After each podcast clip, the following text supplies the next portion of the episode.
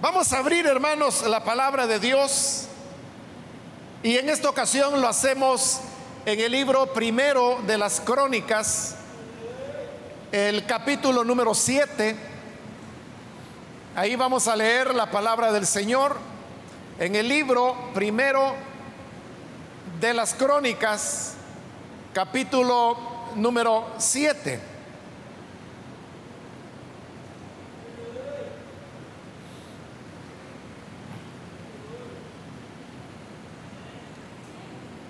Bien, leamos entonces la palabra del Señor en el libro primero de Crónicas, capítulo 7, versículo 21 en adelante. Sabad, Sutela, Eser y Elad. Los habitantes de Gad mataron a estos dos últimos porque bajaron a robarles sus ganados. Durante mucho tiempo, Efraín guardó luto por sus hijos y sus parientes llegaron para consolarlo.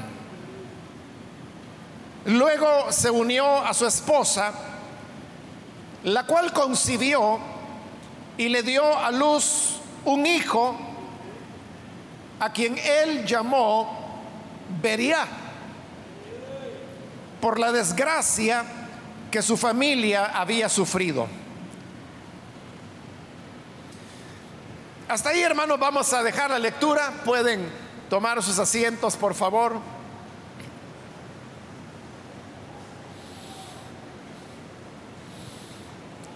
En esta ocasión hemos leído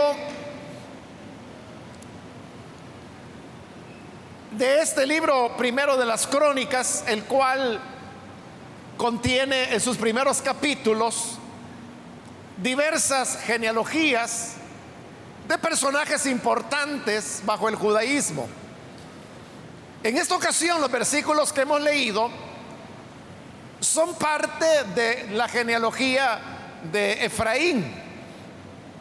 Efraín es uno de los hijos que José tuvo cuando él era gobernador de Egipto. Recordemos que él se casó porque el faraón le dio una esposa y luego tuvo dos hijos. Uno de ellos era Efraín. Y esto ocurrió antes que viniera el primero de los siete años de hambre que en cumplimiento a la al sueño que el faraón había tenido dos veces, José había interpretado que se trataba de eso, de siete años de escasez. Entonces aquí se nos está contando acerca de la descendencia de Efraín. Y al hablarnos de esa descendencia, en este versículo 21, donde iniciamos la lectura, se nos dice que Efraín llegó a tener como hijos a Eser y Elad. Estos dos muchachos eran los más jóvenes de los descendientes de Efraín. Y sucedió que ellos, llevados por la impulsividad que es muy propia de la juventud, un día planearon ir a una región que estaba cercana, la cual se llamaba Ellos habían observado que los pobladores de Gad eran ganaderos y que tenían eh, vacas, ganado, pero también ellos habían observado que estos pobladores de Gad no eran muy cuidadosos, eran bastante desconfiados y probablemente era porque nunca habían tenido problemas. Entonces, estos dos hijos de Efraín, Eser y Elad, se les ocurrió una idea. Y la idea era ir a Gad y robarse el ganado de los pobladores. ¿Por qué razón ellos estarían pensando en ir a robarle a los vecinos su ganado? En primer lugar, por la ganancia económica que iban a tener.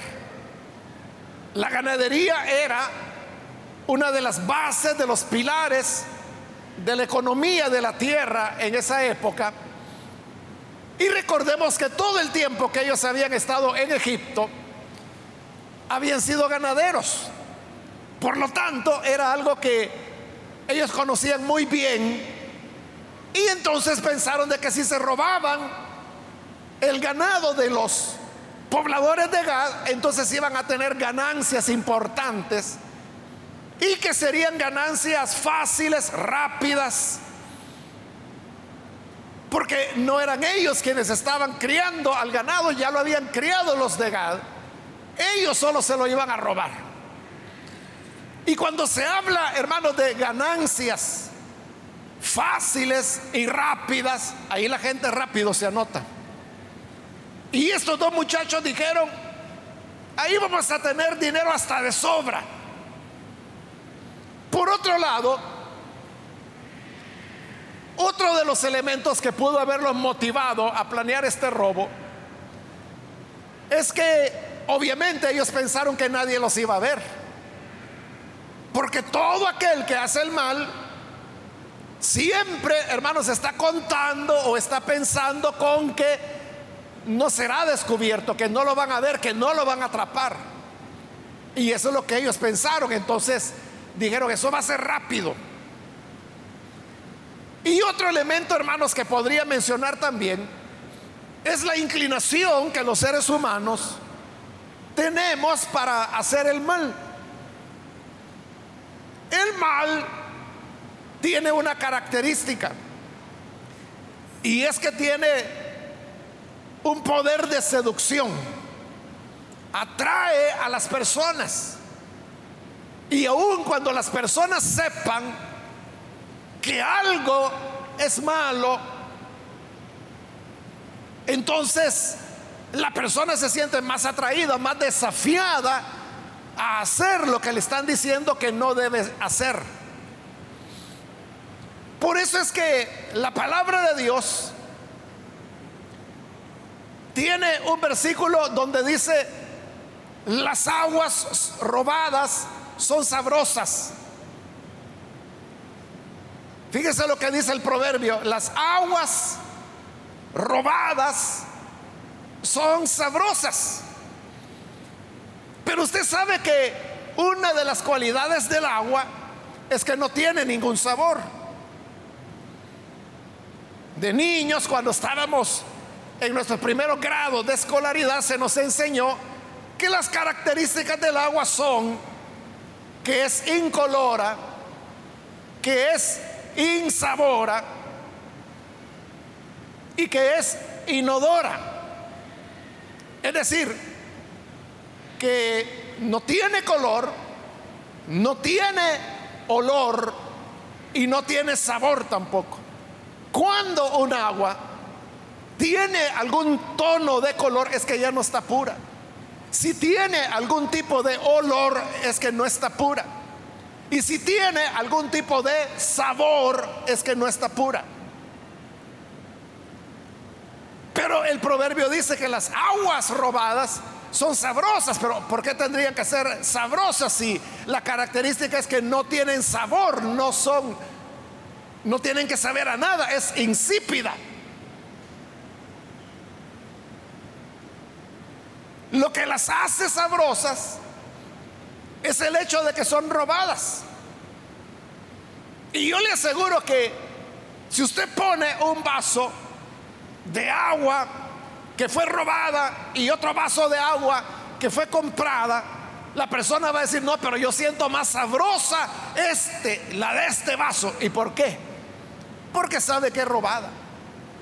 Ese es el elemento que le mencionaba de la seducción que el pecado hace, que atrae a las personas. algo así fue lo que ocurrió con estos muchachos.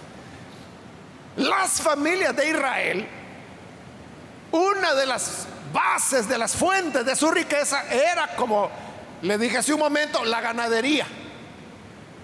Ellos tenían mucho ganado. Pero Ellos quieren más y entonces piensan en robarlo. Cuando una persona está planeando hacer el mal,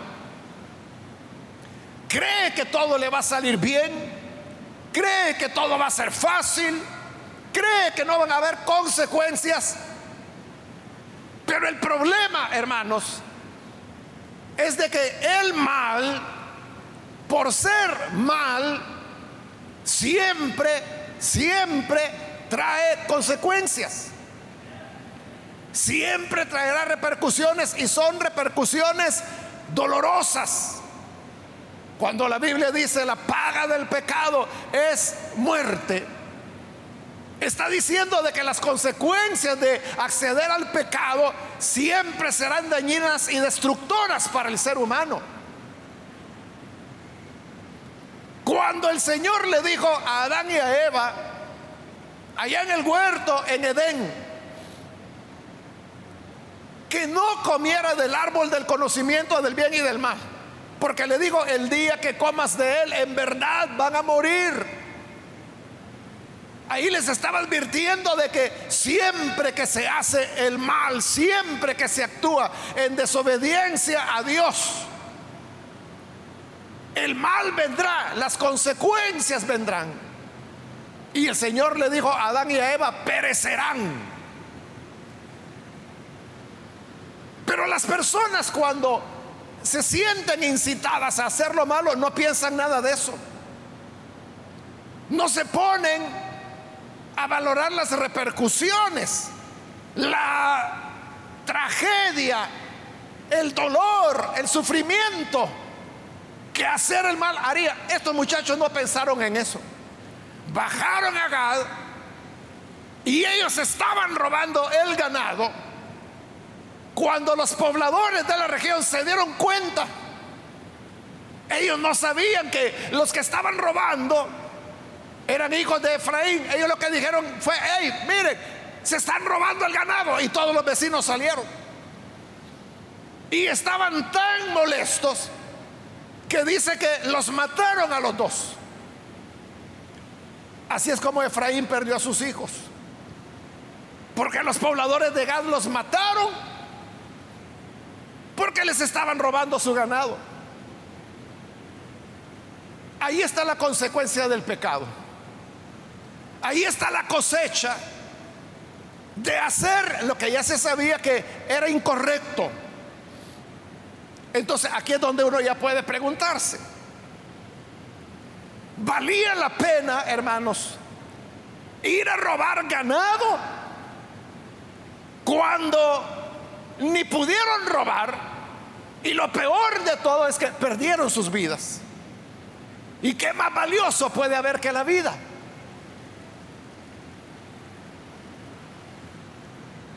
frente a la vida, y en este caso la vida de, dos personas, de dos hermanos, frente al valor de sus vidas, ¿qué era el ganado que se hubieran podido robar? Ahí es donde uno dice, hombre, no valió la pena, no valía la pena exponer tanto por tan poco. Mejor ahí hubieran dejado el ganado con sus dueños. Y si ellos vivían algún tipo de limitación, que lo más probable era que no la tenían. Porque como le dije, ellos son hijos de Efraín, que a la vez era hijo de José. Y esta era una de las tribus más bendecidas que había dentro de Israel. Una de las tribus más numerosas, la tribu que más tierra tenía. De lo más probable era que no se estaban muriendo de hambre. Pero como le digo, las motivaciones que le mencioné al principio los llevaron a cometer este error. Y entonces ahí es cuando comienza la tragedia para Efraín, su padre. El versículo 22 dice, durante mucho tiempo, Efraín guardó luto por sus hijos. Y sus parientes llegaron para consolarlo. Efraín estaba muy lastimado, muy dolido, porque le habían matado a sus dos hijos. Y obviamente cuando algo así ocurre, las personas comienzan a revisar todo y ya puede usted imaginarse cómo Efraín de seguro se puso a pensar, ¿en qué fallé? ¿Por qué no pude educar bien a mis hijos? Quizás no estuve lo suficientemente cerca de ellos. ¿En qué momento se les pudo ocurrir una locura así de volverse ladrones? Si ellos no eran familia de ladrones. ¿Cuándo le, le, di mal ejemplo a mis hijos? Todas estas preguntas venían al corazón de Efraín y el dolor de, de él era inmenso, porque había perdido a sus dos hijos. Él se lamentaba, él recordaba los días cuando los había cargado, cuando eran bebés. Recordaba los días de cuando habían dado sus primeros pasos, de cuando comenzaron a pronunciar sus primeras palabras, de cómo eran un par de niños dulces que luego llegaron a la adolescencia, crecieron, se fueron independizando y de repente hoy se da, da cuenta que están muertos. Por las expectativas de vida de la época, hermanos, cuando mataron a estos muchachos, ellos deberían haber andado, no sé, entre 17, 20, 22 años, algo así. Y quizás eso era lo que Efraín pensaba y se preguntaba. Y decía, si yo hubiera sabido que era tan poco tiempo el que los iba a tener, los hubiera aprovechado más, hubiera estado más con ellos. Y estas preguntas eran las que prolongaban el dolor de Efraín. Y dice la escritura que él guardó tiempo, perdón, guardó luto por mucho tiempo. Al decir que era mucho tiempo se refiere a que el dolor a él le duró más de lo que usualmente dura. Porque usted sabe que el duelo por una pérdida es un ciclo que tiene sus etapas. Cada persona es diferente y también cada muerte es diferente. Y eso puede hacer que haya ciclos de duelo que sean más cortos o que sean más largos. Pero en general, hermanos, un ciclo de duelo puede tomar uno o dos años y luego la persona,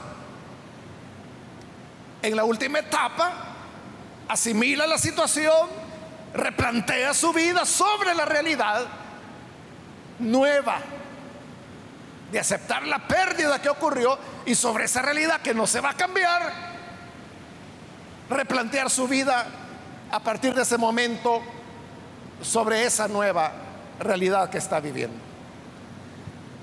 Pero eso a Efraín le costó mucho más. Y se fue prolongando y el tiempo pasaba y pasaba y pasaba. Y él seguía con el dolor. Esto es algo así, hermanos, como lo que había vivido José. No, perdón, Jacob, su abuelo, el abuelo de Efraín. Porque cuando Jacob pensó que había perdido a su hijo José, el duelo le duró 20 años.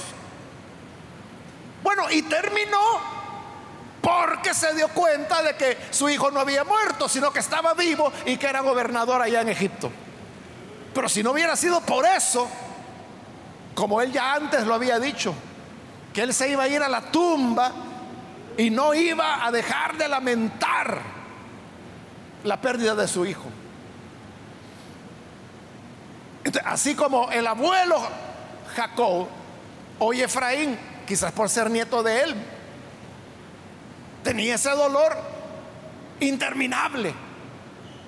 Allí, hermanos, frente a ese dolor, dice que vinieron los parientes de Efraín para tratar de consolarlo. Pero por por más que ellos hacían, con toda su buena intención, con todo y estar del lado de él, animándolo, consolándolo, él no se consolaba, él seguía lamentando. Si usted puede imaginarse ese cuadro de este hombre, de este padre, que se llamaba Efraín, el cual lamentaba, le dolía la pérdida de sus dos hijos, otra vez uno vuelve a preguntarse, ¿valía la pena ir a robar? Aún, aún hermanos, en el, en el caso de que, que hubieran estado viviendo pobreza, que lo más seguro es que no era ese el caso, por las razones que le he explicado. Pero si ese hubiera sido el caso, no era mejor pobres, pero tenerlos a ellos, que por querer tener una ganancia incorrecta como era el robo, haberlos perdido. Sin duda, ¿verdad? Que es mejor pobreza, limitaciones, privarse de algunas cosas, pero tener a los seres amados. Porque eso es lo más valioso que tenemos. ahí es donde uno puede ver cómo el pecado, en primer lugar, produce consecuencias que uno no sabe cuáles van a ser. Como le dije, el pensamiento de estos muchachos fue, ah, no, si eso va a estar fácil. No, si esta gente de Gad, ellos son bien distraídos, ni cuenta se van a dar.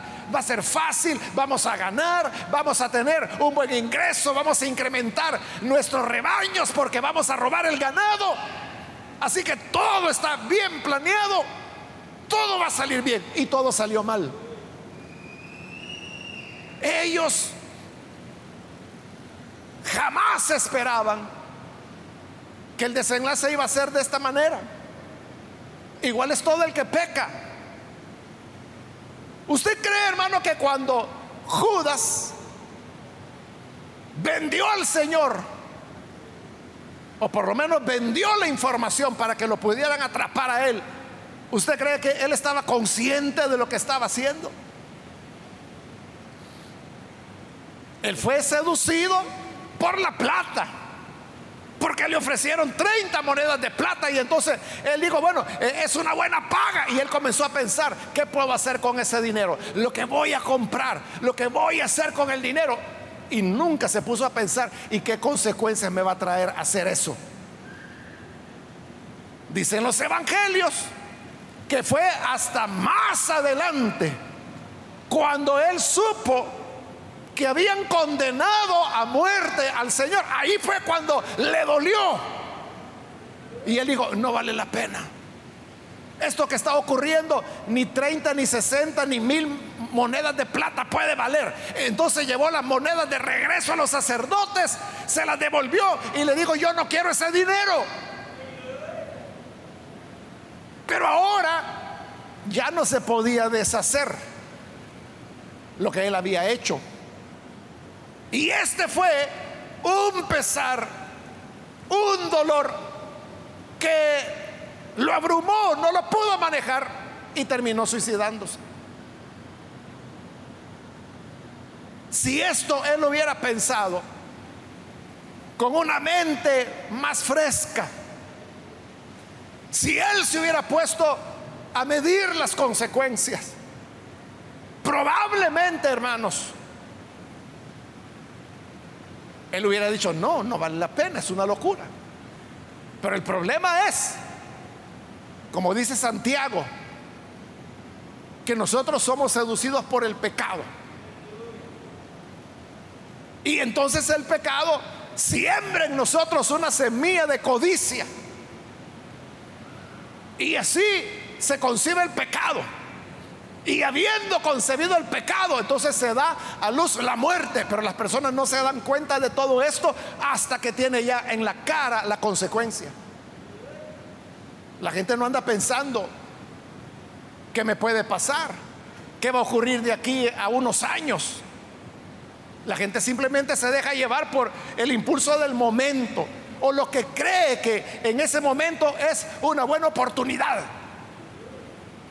Así pensaron estos muchachos, pero nunca se imaginaron el dolor que esto iba a representar para su padre.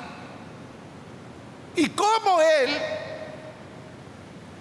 habría de hacer duelo por mucho tiempo. Que era ya, hermanos, una cuestión fuera de lo normal, ya enfermiza. Un dolor que a Efraín no le pasaba. Que Dios nos ayude, hermanos y hermanas, para que cuando nos sintamos tentados, el Señor nos dé su ayuda para pararnos y que podamos valorar las cosas, reflexionarlas antes de hacer locuras y luego cosechar las duras consecuencias que el pecado trae siempre. Siempre las va a traer. Pero el tiempo pasó, hermanos. Los años transcurrieron. Y entonces Efraín nos dice que volvió a tener relaciones sexuales con su esposa. Versículo 23 dice, luego se unió a su esposa, la cual concibió, quedó embarazada ella. Porque hermanos, la vida sigue su curso. A veces tenemos que ir, hermanos, a sepultar a los amigos que queremos, a nuestros familiares, a nuestros padres, hermanos. Pero la verdad es que la vida sigue. La vida continúa. Y uno no puede quedarse paralizado en el dolor, estancado en el sufrimiento de lo que se vivió. La vida sigue y hay que continuar haciéndole frente hay que continuarla viviendo. Y al seguir la vida, sucede de que otra vez la esposa de Efraín estaba embarazada. Llega el momento de dar a luz y nace un varón, un niño. Y cuando Efraín lo ve nacer, dice que le puso por nombre Beria. Beria. Ese fue el nombre que le dio. Ese momento, hermanos, cuando su hijo estaba naciendo, un nuevo hijo, era como comenzar una nueva etapa en la vida. Es cierto que Efraín nunca iba a olvidar a Eser y a sus hijos asesinados nunca los iba a olvidar. Pero también era cierto de que ahora estaba naciendo un nuevo hijo. Entonces era como iniciar una nueva etapa, un nuevo ciclo. Me estoy recordando, hermanos, hace muchos años atrás, cuando iniciaba el ministerio, en la iglesia había un hermano joven con su esposa que tenía un bebé y este bebé enfermó y luego murió. Y yo estuve ahí acompañándolo, fuimos al funeral y, después de unos días, hermanos, platicando con el hermano, yo le dije, ¿qué tal hermano? ¿Cómo se siente? Y él me comenzó a decir, pues aquí me dice, ya sobreponiéndome a la situación, me dice, con la ayuda del Señor, me dice, estoy saliendo adelante. Pero lo que quizás nunca voy a olvidar fue cuando él me dijo, y me dijo, hermano, y ya pronto voy a reponer a este niño, me dijo. Y como así le digo, ¿cómo, que lo va a reponer? Sí, me dice, vamos a tener otro con mi esposa, me dice. ahí voy a reponer al que perdí. Este hermano era sencillo. Usted puede ver pues en su manera de pensar y de expresarse, uno puede ver que era una persona muy sencilla, pero esa es la lógica de la vida. Se perdió un hijo, pero si luego viene otro, es como un nuevo comienzo. Es como rescatar la ilusión, es como volver a proyectarse al futuro, porque los hijos para nosotros son el futuro. Hay un momento en que para los padres su futuro son sus hijos. Ya no es tanto ellos, ya no es tanto ¿y qué voy a hacer yo? ¿Y en los años que vienen? ¿Y qué me va a pasar? La preocupación es el hijo, la hija. Que ellos estén bien. Pero ¿qué pasa si se pierden estos hijos? Se queda sin futuro la persona. Pero cuando nace un nuevo hijo, se vuelve a retomar la ilusión. Se vuelve a retomar la esperanza, el deseo de continuar viviendo. Y eso es lo que estaba ocurriendo con Efraín. Era la oportunidad que él tenía de retomar la vida. Pero ¿qué hace Efraín? Cuando ve a su hijo, le pone por nombre Beria. Y Beria es una palabra que en el hebreo suena parecida a la palabra que significa desgracia. También se puede traducir como desastre. Pero imagínense qué es eso, ¿verdad? De, de un niño ponerle de nombre desgracia. O si se usa la otra traducción, ¿verdad? Ponerle a su hijo de nombre desastre.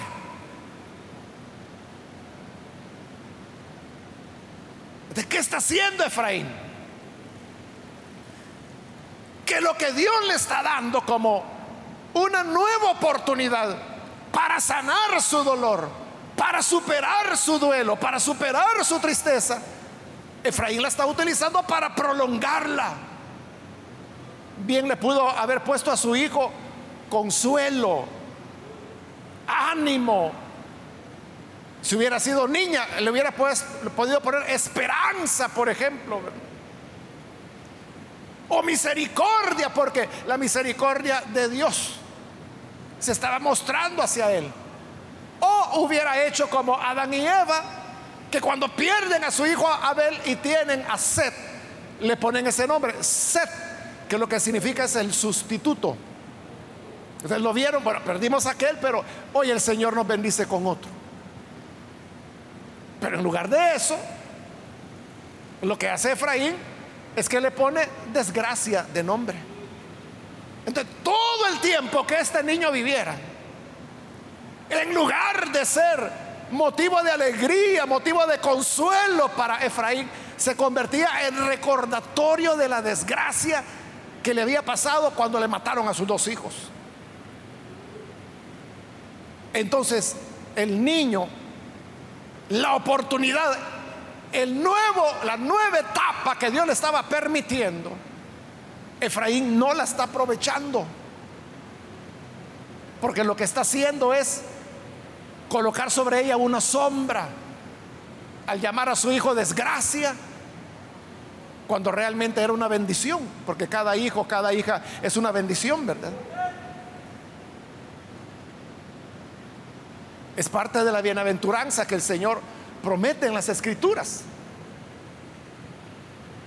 Pero le pone desgracia porque no está viendo al vivo, sino que está recordando a los dos muertos. Esto, hermanos, nos da una enseñanza. Y es de que es verdad. Es verdad, hermanos, en la vida nosotros tenemos que experimentar y afrontar situaciones que son muy dolorosas, que nos lastiman mucho, que nos causan daño, pero uno no puede quedarse lamentando toda la vida. Es que es lo que Jesús dijo. Le basta a cada día su propia preocupación. Este día, hermanos, hay algo que quizás nos preocupa. Y mañana vendrá otra preocupación, como ayer fue otra cosa la que nos preocupaba. Pero Jesús dijo, hay que limitarse a la preocupación de cada día, porque si uno va coleccionando preocupaciones o dolores o sufrimientos, no hay ser humano que pueda aguantar eso. Entonces, nosotros hermanos tenemos que aprender como se dice, a darle vuelta a la página. O como Pablo lo decía también, una cosa hago, olvidando lo que queda atrás. O sea, no era olvidar en el sentido de que ya no se iba a acordar de nada. Porque luego Pablo dice qué es lo que había atrás. Pero al decir olvidando, él se refería a que no iba a estar pensando en eso todo el tiempo. Olvido lo que queda atrás, dice, y me proyecto hacia el futuro, hacia adelante. Pero muchos no pueden hacer eso. Siempre vienen cargando lo que ocurrió hace 15 años, hace 20 años. Es que cuando yo tenía 3 años, me dieron la leche sin azúcar. Y yo recuerdo esa amargura hasta el día de hoy. O sea, nadie puede vivir así, hermano. Dios nos da nuevas oportunidades.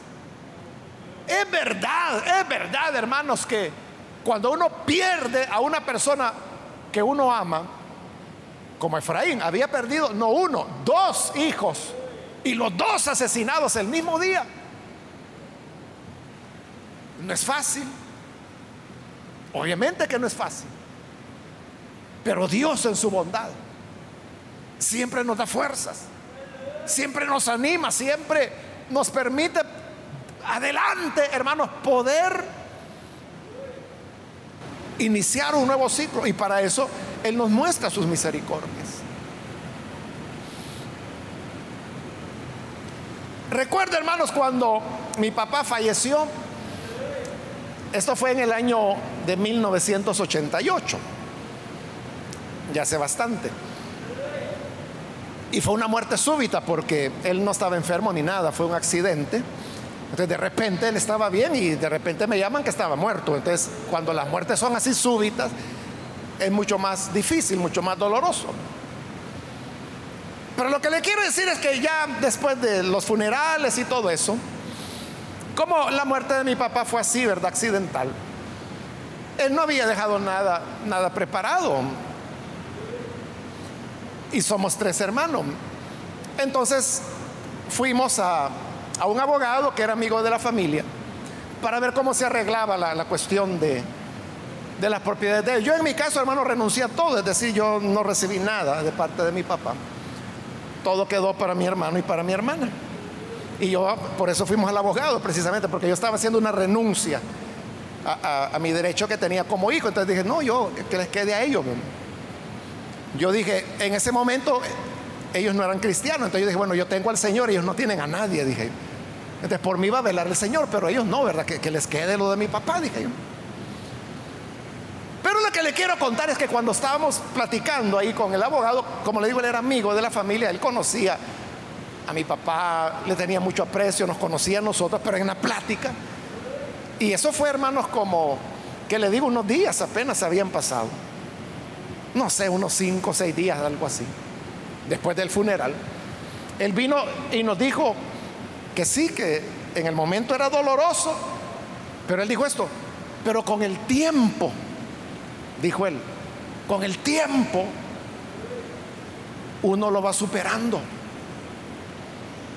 Cuando yo leí oír eso, hermano, yo lo, le oí decir eso, yo no dije nada, pero yo dentro de mí pensé, y yo dije, bueno, tal vez él Tal vez él, dije yo, con el tiempo va a aceptar la pérdida de un ser querido, pero dije yo, yo a mi papá nunca, nunca voy a poder superar su pérdida.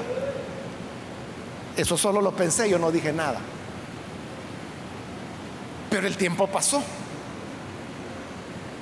Y vino el 89, y vino el 90, y, los años fueron transcurriendo. ¿Y sabe qué? Tenía razón, hermanos. Él tenía razón. Es que como era la primera vez que yo perdía a alguien cercano. Entonces yo no tenía experiencia, no sabían cómo eran las cosas. Entonces eso que a mí, en verdad le digo, hasta me molestó que él dijera eso, que con el tiempo uno lo iba a superar. Me molestó porque no, yo nunca lo voy a superar, dije yo. Pero se supera. En la medida que el tiempo va pasando, es eso que le estoy diciendo el Señor, la vida continúa. Dios sigue sentado en su trono. Nosotros somos, seguimos siendo hijos de Él. Él continúa teniendo planes y una misión que quiere que cada uno de nosotros cumplamos. Entonces, uno acepta la idea. Claro, los padres no van a ser eternos, ni los hijos, nadie va a ser eterno. Nadie va a ser eterno. Un día, queramos o no, todos van a morir. Es, parte de la época que vivimos. Pero si uno no da el paso para, por lo menos decir, bueno, voy a hacer el esfuerzo, aunque usted diga, es que yo no puedo, haga el esfuerzo por lo menos, trate de darle vuelta a la página. Y con eso no le estoy diciendo que se olvide de su ser querido o que se olvide que lo dañaron, que lo lastimaron. Porque no se le va a olvidar. Nunca lo va a olvidar. Pero no se trata de olvidar, sino que se trata de que eso no le siga dañando. ¿Y cuándo o cómo podemos saber cuándo nos está dañando? Cuando la vida actual usted no puede, no puede disfrutarla porque está atado o atada a la desgracia que ocurrió. Y eso es lo que pasó con Efraín. Que lo ve Efraín y en lugar de entender que con eso Dios lo estaba bendiciendo, que era una oportunidad de un nuevo inicio, viene él y le pone a su hijo Beria, desgracia. Por eso le digo, ¿qué clase de nombre es ese para un niño? Desgracia o desastre. Es él el que no está aprovechando la oportunidad. Se recuerda cuando Jacob estaba naciendo su último hijo, que era Benjamín. Y como hubo mucho trabajo en el alumbramiento, Raquel, que era la mamá de él, falleció en ese alumbramiento. Ella ya agonizando, vio nacer a su hijo y entonces ella vino y le puso por nombre Benoni y luego murió. Y Benoni lo que significa es hijo de mi tristeza. le estaba poniendo tristeza por nombre a su hijo, pero entonces se lo dijeron a Jacob y Jacob dijo, no, no, no, él no se va a llamar así. Él no se va a llamar tristeza, no, no, no. Él se va a llamar Benjamín, que lo que significa es hijo de mi fortaleza. Entonces, Jacob no quiso prolongar la muerte de, su esposa Raquel, que era la que él más amaba, en la persona de su hijo, porque él dijo, esta es una bendición que Dios me ha dado. Es cierto, mi esposa murió, pero el niño vive. Y Él me ha nacido ya en una edad avanzada. Él es el hijo de mi fortaleza. Él es el que me da fuerza. Así lo recibió. Y Benjamín fue objeto de su satisfacción por el resto de sus días. Entonces, ¿qué hará usted? A la nueva oportunidad que el Señor le da, le pondrá por nombre Beria o le pondrá por nombre Benjamín. Usted es el que determina si quiere continuar prolongando la sombra de dolor y de sufrimiento y de lamento, o si quiere aceptar la bendición de Dios y decir, este es un nuevo comienzo. Señor, con tu ayuda, aquí vamos para adelante de nuevo. Amén, hermanos. Entonces termino solamente, hermanos, mencionando las dos enseñanzas que hemos recibido. Número uno, el pecado siempre trae consecuencias. El pecado nunca vale la pena. Y en segundo lugar, aprendamos a darle vuelta a la página. Aprendamos, como Pablo, a olvidar lo que queda atrás y a enfocarnos en el nuevo día que Dios nos está ofreciendo. Porque siempre, hermanos, vuelve a amanecer. Siempre los malos momentos pasan, siempre la oscuridad de la noche termina y siempre habrá un nuevo sol que se levantará para iluminarnos. Aprendamos a agradecerlo y a valorarlo. Amén, hermanos. Vamos a cerrar nuestros ojos y vamos a orar al Señor, pero antes de orar, yo quiero aprovechar para invitar a las personas que todavía no han recibido al Señor Jesús como su Salvador. Puede ser que usted es una persona que ya vio las consecuencias del pecado. Y usted mismo o usted misma dice, hombre, no valía la pena, no debía haberlo hecho. Si hubiera sabido que me iba a traer tanto mal. Pero aquí está Cristo, el Hijo de Dios, el que quita el pecado del mundo, el que puede perdonarle y darle una nueva oportunidad. Y es eso lo que Jesús le está ofreciendo ahora. Una nueva etapa, un nuevo principio en su vida. Por eso yo quiero invitar, si hay con nosotros algún amigo o amiga que necesita recibir al Señor Jesús por primera vez, por favor, ahí en el lugar donde está, póngase en pie en señal que usted necesita recibir a Jesús y así nosotros vamos a orar por usted. Vamos a orar por todas aquellas personas que se pongan en pie porque quieren recibir al Señor Jesús como Salvador. ¿Quiere usted entregarse al Hijo de Dios? Póngase en pie. Póngase en pie ahora, vamos a orar. Hay alguien que lo hace. Venga, acérquese. La gracia del Señor está aquí. La bondad de Dios está aquí para recibirlo y para darle una nueva esperanza, un nuevo inicio. La palabra del Señor dice que el Señor está haciendo todas las cosas nuevas. Usted puede ser un nuevo hombre, una nueva mujer, con una nueva vida, con una nueva esperanza, con nuevas metas, con nuevos propósitos. Y todo esto por recibir a Jesús. Póngase en pie. Póngase en pie ahora y vamos a orar por usted. ¿Hay alguien que lo hace?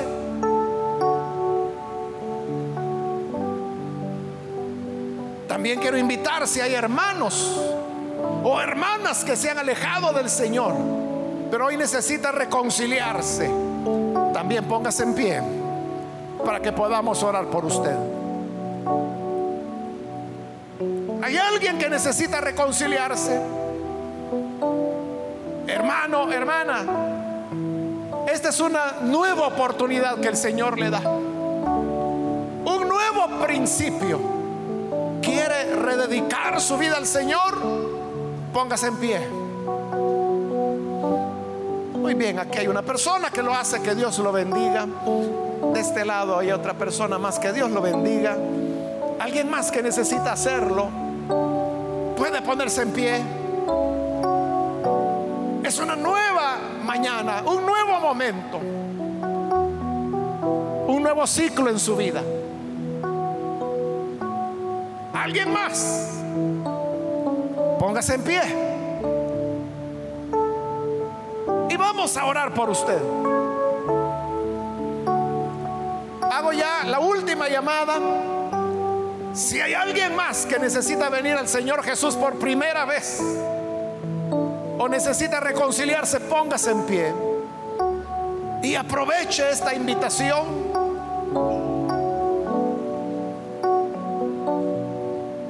porque ya la última llamada que he hecho. ¿Hay alguien más? Bien, de este lado también hay otra persona. Que Dios lo bendiga. Alguien más que necesita hacerlo.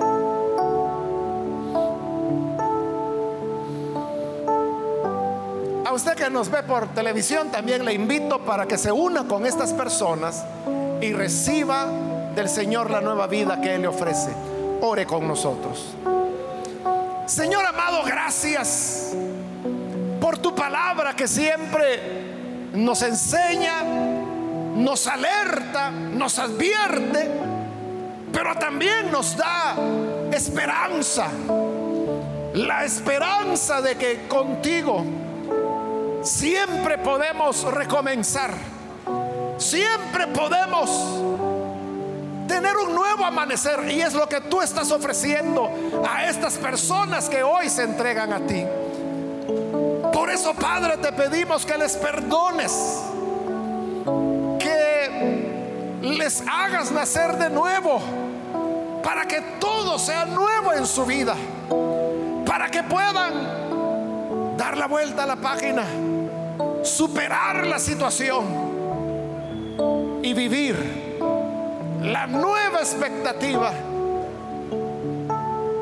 que tú nos das, porque en tu Hijo siempre hay vida y vida en abundancia. Ayúdanos a todos, Señor, a toda tu iglesia, a que siempre veamos hacia adelante y al igual que Pablo, a olvidar ciertamente lo que queda atrás para proseguir a la meta, al blanco, que es la vocación que tú nos has dado en tu Hijo Jesús. Que así sea, Padre, en el nombre de Jesús. Sana las heridas, consuela los corazones, repara las fracturas de los corazones Sánale, Señor. Y que vuelva el gozo de tu salvación. Que vuelva, Señor, a renacer la esperanza, la vida, la luz que solo tú das. A ti sea toda la gloria, Señor, por Jesús nuestro Salvador. Amén y amén.